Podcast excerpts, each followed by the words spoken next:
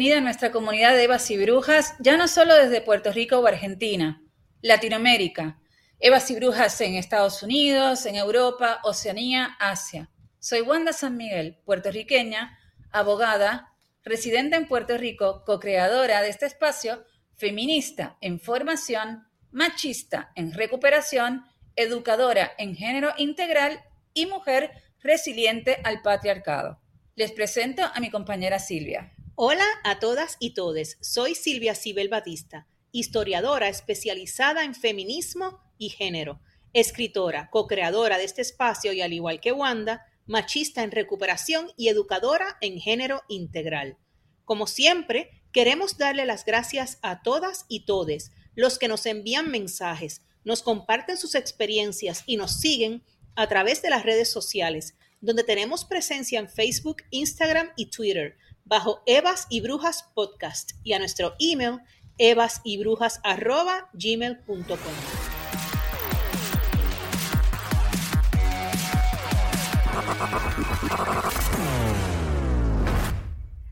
Advertencia.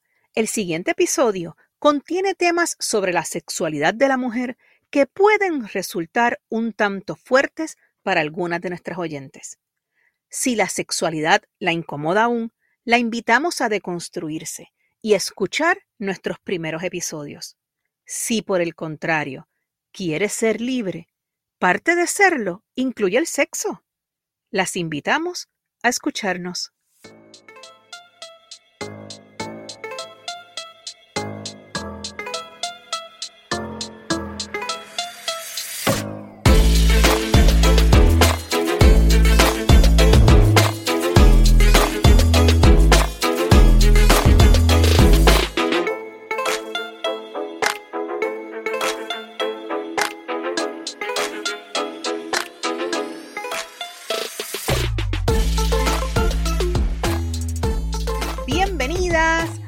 Nuestra comunidad de Evas y Brujas. Les habla Silvia Cibel Batista. Hoy estoy solita por temas de edición. Les voy a contar un secreto o les voy a contar un bochinche realmente. Este episodio, Wanda y yo lo grabamos la semana pasada y hemos estado buscando el episodio, no se grabó en la nube, no se grabó en mi computadora, no se grabó en el app que nosotras utilizamos para grabar. Así es que para no seguir esperando, decidimos regrabarlo. Y entonces aquí estoy hoy porque Wanda tenía ya un compromiso previo y no queríamos seguir dilatando que el episodio saliera. Así es que aquí estoy yo de nuevo grabándolo, pero como siempre con Wanda aquí en mi corazón y presente como siempre. I miss you. Miss you. Como dije en el disclaimer, este episodio es de la sexualidad femenina pero, pero nosotros hemos tocado este, estos episodios de, de tiempo en tiempo. Siempre sacamos uno así como que rojito, como que candente. Pero quería aclarar algo, porque en el disclaimer dije que las invitábamos a deconstruirse. Y aunque nosotras este concepto lo hemos tocado en el primer season, a veces nosotras decimos mucho la palabra y no sé si todas nuestras oyentes o nuestras amigas que se han ido incorporando a ser Evas y ser brujas, saben lo que es deconstruirse. Deconstruirse no es destruir. Deconstruirse es cuando tú rompes en sus partes un todo. Y en este, eh, en este concepto lo que esto quiere decir es que nosotras cogemos nuestro pensamiento, nuestras ideas, las cosas que hemos ido aprendiendo y las vamos dividiendo por decirlo de una manera más amena, en sus partes. ¿Para qué? Para poder comprender mejor de qué está formado. Un ejemplo eh, bien, bien este rapidito. Cuando por lo menos Wanda y yo nos criábamos, todavía estaba este concepto de que tú te tenías que casar virgen. Y la virginidad era algo que era como algo que tú no querías tú no querías cumplir eso, pero e, eso estaba ahí dado en la crianza. Y no solamente la crianza del hogar, sino en los medios, en las novelas, en las películas, en los libros, en la iglesia, en la educación escolar. Bueno, cuando uno entonces como mujer dice de dónde viene esta, esta presión que yo tengo de llegar virgen al matrimonio, y tú empiezas a deconstruir la idea, como yo acabo de decir, bueno, esta presión virginal, por decirlo de esa forma, viene de la presión que ponen las iglesias, de la presión que se pone en los medios, en la literatura, en las novelas, en las películas, en los anuncios en la televisión, sociocultural, en las conversaciones en la familia, sin mencionar el seno del hogar. Después que nosotras comprendemos de dónde viene la presión, nosotras como ya hemos dividido sus componentes y los vamos analizando, decimos, bueno, esto viene de la iglesia. ¿Esta misma presión está para el varón en la iglesia? No. Bueno, esto viene de los medios. Esa misma presión se le da al varón en los medios, en las películas, en la literatura, como dije, en las novelas, en las películas. No. Y cuando vamos comprendiendo que es un constructo sociocultural y religioso, entonces podemos nosotras manejarlo mejor y no tenemos esa presión. Eso es lo que significa la palabra deconstruir. Así que cuando estamos aquí, Wanda y yo, que les decimos vamos a deconstruirnos, lo que significa es analizar los componentes de la idea que nosotras tenemos. Y todas tenemos que hacer lo mismo, deconstruirnos en todo. Bueno, ya habiendo dicho esto, voy a entrar en materia. El, el episodio se titula Mala Mujer. ¿Por qué? Porque estamos programadas para pensar que si no somos vírgenes puras, castas, obedientes, monógamas, si estamos afín con nuestra sexualidad, somos malas mujeres. Y eso no es cierto. Uno siempre tiene que tener su ética y sus valores en su vida. Nosotros no estamos, nosotras no estamos diciendo esto. Cada cual con su ética, ¿no? Y sus valores. Pero la realidad es que mirar nuestra feminidad y nuestra sexualidad y abrirle los brazos a conocernos y reconocernos no es ser mal, al contrario, es ser una buena mujer, es parte de ser humanas. Bueno, pero como siempre, Wanda y yo cuando abordamos este tipo de episodios nos gusta utilizar o un libro o una profesional como recurso. En esta ocasión vamos a utilizar el libro de esta eh, escritora feminista española que se llama Noemí Casquet. Y su libro se llama, así mismo como le pusimos al, al episodio, Mala Mujer. Y ella dice más. Noemí Casquet dice que es la revolución que te hará libre. Mm. También en el feminismo se tiende a utilizar este tipo de, de palabras que lo que crean es aversión. Y aquí, este, nosotras, como esto es un espacio educativo, nos gusta explicar el porqué de estas palabras y de estos conceptos. Por ejemplo, cuando se habla de revolución, nosotros no estamos hablando en términos políticos, aunque todo es político en esta vida, pero no estamos hablando en términos de políticos partidistas, sino que estamos hablando en términos socioculturales. Cuando se habla de revolución, se habla de una lucha que está en progreso, que no sea alcanzado el fin. Por eso es que el feminismo habla de que está en una revolución, porque esto es una lucha diaria, no es una guerra. Nosotras no tenemos ninguna guerra contra los hombres. Nosotros tenemos una lucha contra un sistema sociocultural que la realidad es que no nos favorece a nosotras en nada y siempre favorece al hombre. Bueno, de los puntos importantes que que Noemí Casquet habla en su libro están estos.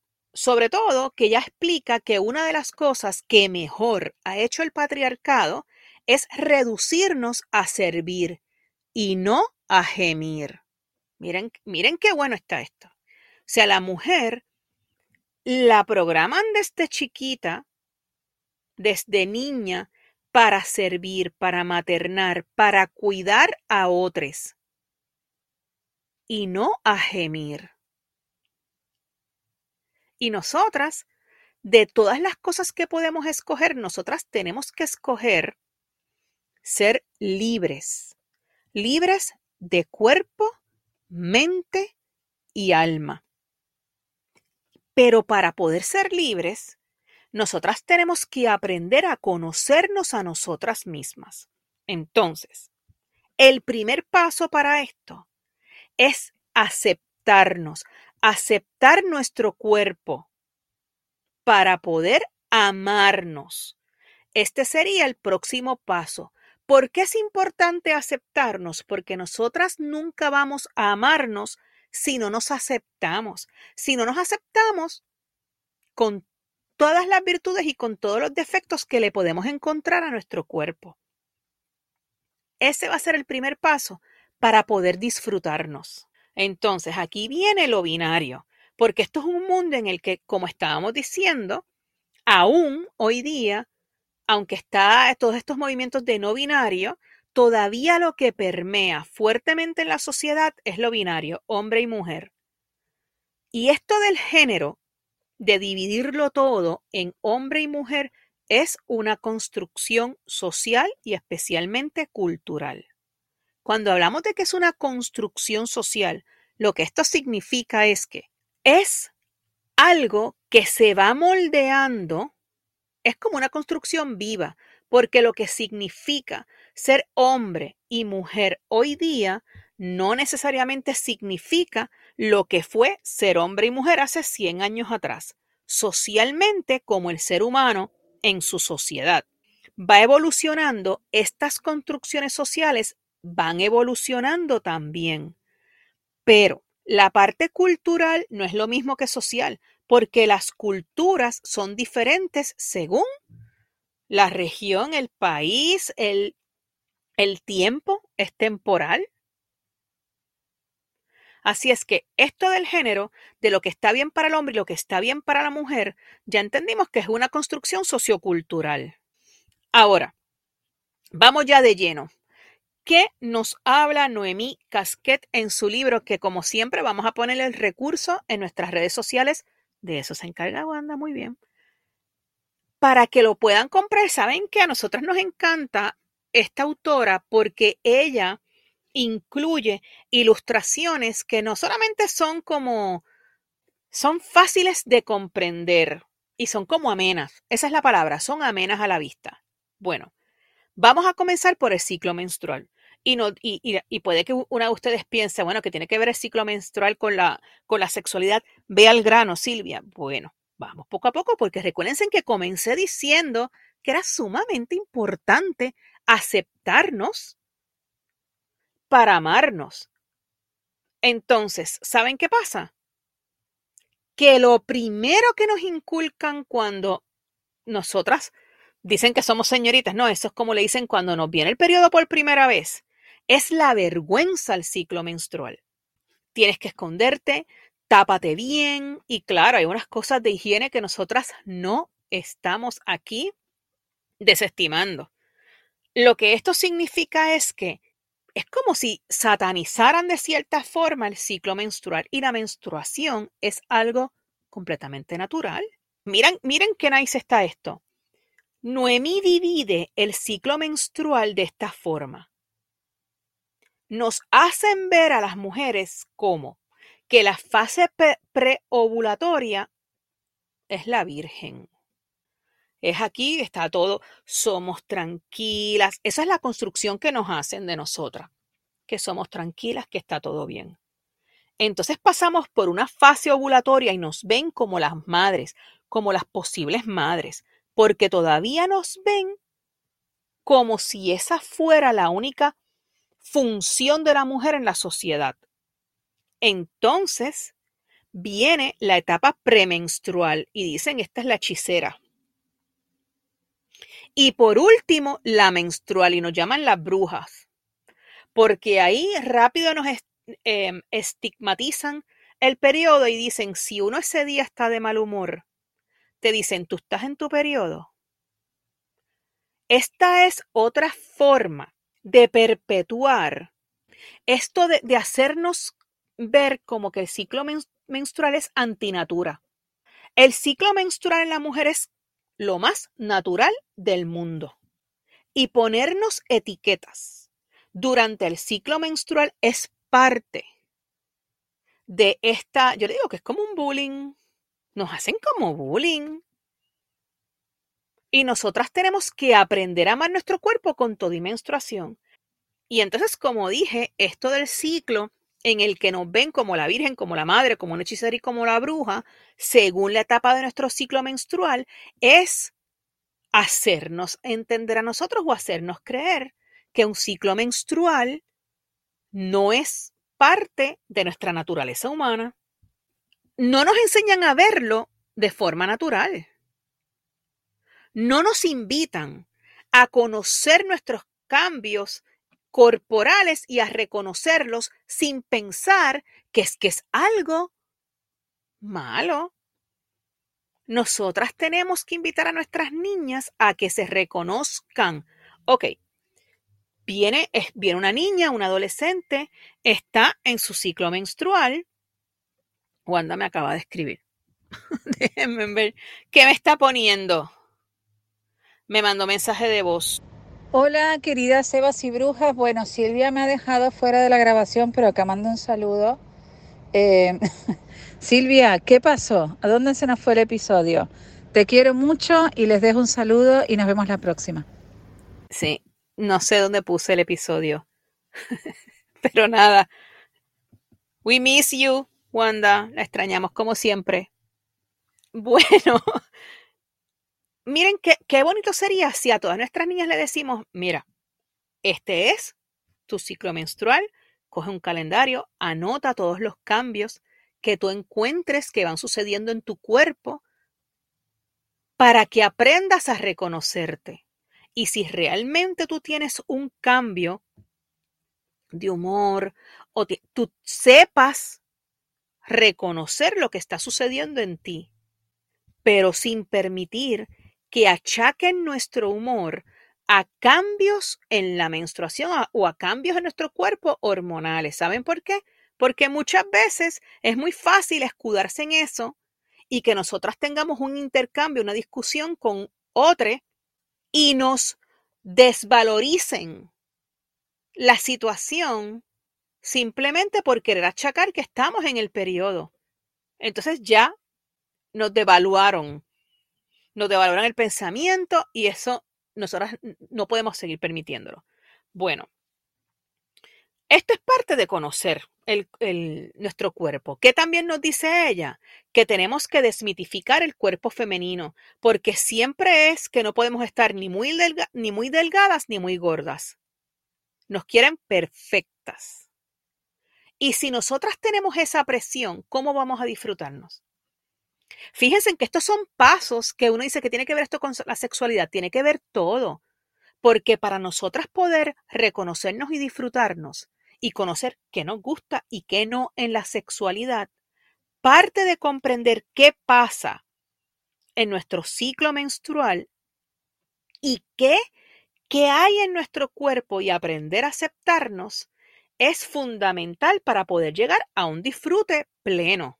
Ahora sí, ya hablamos de tres cosas importantes. Número uno, aceptarnos para poder amarnos. Aceptar si no tenemos un cuerpo hegemónico, lo que llaman el cuerpo hegemónico. Aceptarnos en nuestro peso. Comprender que tenemos una presión social de que no podemos estar ni muy gordas ni muy flacas. Eso es parte de deconstruir lo que llaman la belleza hegemónica, lo que llaman la belleza que toda mujer debería de aspirar. Y eso no tienen, eso es irreal. Sí, hay mujeres que alcanzan una belleza hegemónica. Maravilloso. Pero nosotras debemos de deconstruir esa idea para aceptarnos y amarnos porque todas somos diferentes y aún una mujer con un cuerpo espectacular, muchas veces se mira en el espejo y se encuentra algo que no le gusta. Porque es que estamos programadas para siempre encontrar defectos en nosotros y no para aceptarnos y amarnos. Pero yo me estoy, como que me estoy yendo. Regreso. Antes de entrar a lo, a la materia importante de, de cómo este, disfrutarnos de nuestra sexualidad, los pasos importantes. Y repito, aceptarnos, amarnos, conocer nuestro cuerpo, que eso implica conocer nuestro ciclo menstrual, conocer nuestras emociones, comprender que socioculturalmente nos ponen demasiada presión en lo que la sociedad, que la sociedad tiene nombre de hombre, esa presión que nos pone tiene nombre de hombre. Sí, nosotras también buscamos eso, pero porque aprendemos que eso es lo que se exige de nosotras. Ya una vez que nosotras empecemos el proceso de amarnos, vamos a esto. Vamos a disfrutarnos.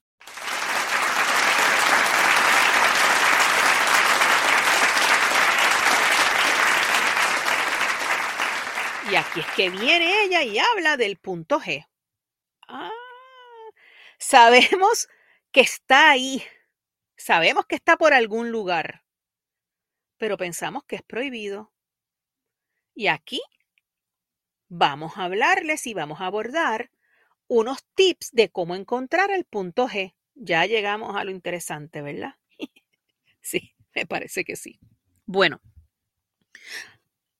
Noemí nos explica que no hay un manual tipo instrucción de como de, para construir un mueble, o sea, no es que haya un manual que te lleve exactamente a él, pero si hay unas técnicas. ¿Y saben qué? Vamos a abordarla. La primera es sentarnos en una silla, pero bien al borde. Obviamente, para que la vulva quede expuesta. Introducir los dedos corazón y anular en el interior de la vagina. Y debemos notar el hueso pélvico. Y una vez con los dedos introducidos, vamos a ir en dirección al cielo, hacia el ombligo, con esos dos dedos, el corazón y el anular, que van a estar adentro.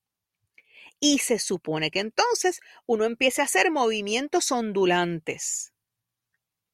El punto G se encuentra pegado al hueso pélvico, nos dice Noemi Casquet. Así es que mira, ella nos dice a buscar. Ok, here we go.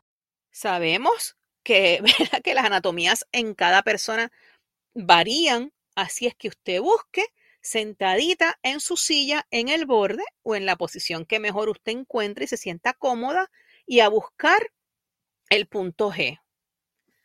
Ahora, ella nos invita que si nos resulta incómodo buscar con los dedos y con la mano, que podemos buscar vibradores en forma de banana, en forma de guineo porque esa curvita ayuda a estimular. Pero aquí, aquí es que viene lo bueno, aquí es que bueno viene, es que también existe un punto A que se encuentra justo debajo de la vejiga. ¿Ustedes sabían eso? Y está cerquita del G. Entonces ella nos dice que tal vez no vamos a saber si estamos tocando el G o el A. Pero qué más da. A gozar, a buscar, a reconocernos, a disfrutar. Y por último, ella nos habla del punto K, que está cerca del cervix. Este sí que se encuentra en lo más profundo de la cavidad vaginal. Así que en este punto sí el tamaño importa, pero para eso están los consoladores, nos dice Noemí, que vienen en todos tamaños.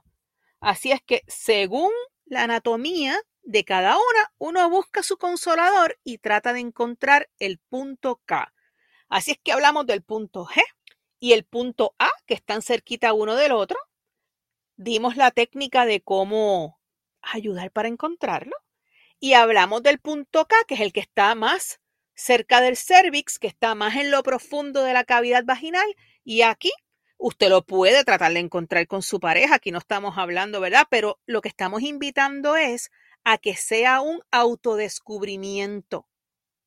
Porque miren, nosotros no podemos esperar que nadie nos haga felices. Nosotras tenemos que ser felices con alguien más si queremos compartir nuestra vida de forma sexoafectiva. Y no solamente eso, si queremos para todo. O sea, la felicidad, tú no tienes que aprender a ser feliz una y que alguien que está a tu lado, que te apoye y que quiera caminar a tu lado y se alegre de tus alegrías y te motive a ser mejor, comparte esa alegría contigo, porque si te quiere, va a ser feliz con tu felicidad y si te quiere, le va a entristecer tus tristezas. Pero como aquí no estamos hablando hoy de pareja, sino de autorreconocernos, de conocernos, de aceptarnos y amarnos, esto es un espacio, usted tiene los auriculares puestos, usted no escuche esto, ya es un poquito tarde para decirlo, pero esto no es un episodio para escuchar en el carro con sus hijas ni con pareja. Bueno, usted lo escucha con quien usted quiera, pero nosotros las invitamos a que sea un espacio de usted íntimo.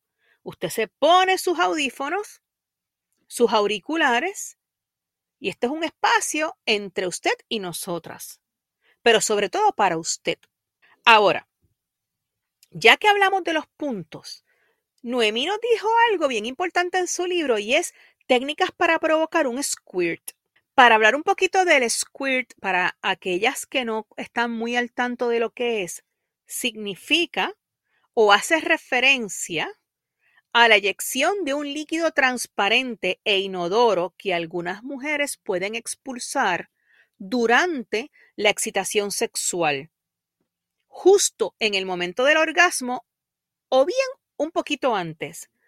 Generalmente sucede con los orgasmos más intensos y profundos. Así es que la mejor forma de llegar a un squirt, como dijimos, es un orgasmo mucho más intenso y prolongado que el regular, pero como dijimos anteriormente, no hay un manual de instrucciones como si fuéramos a armar una mesa.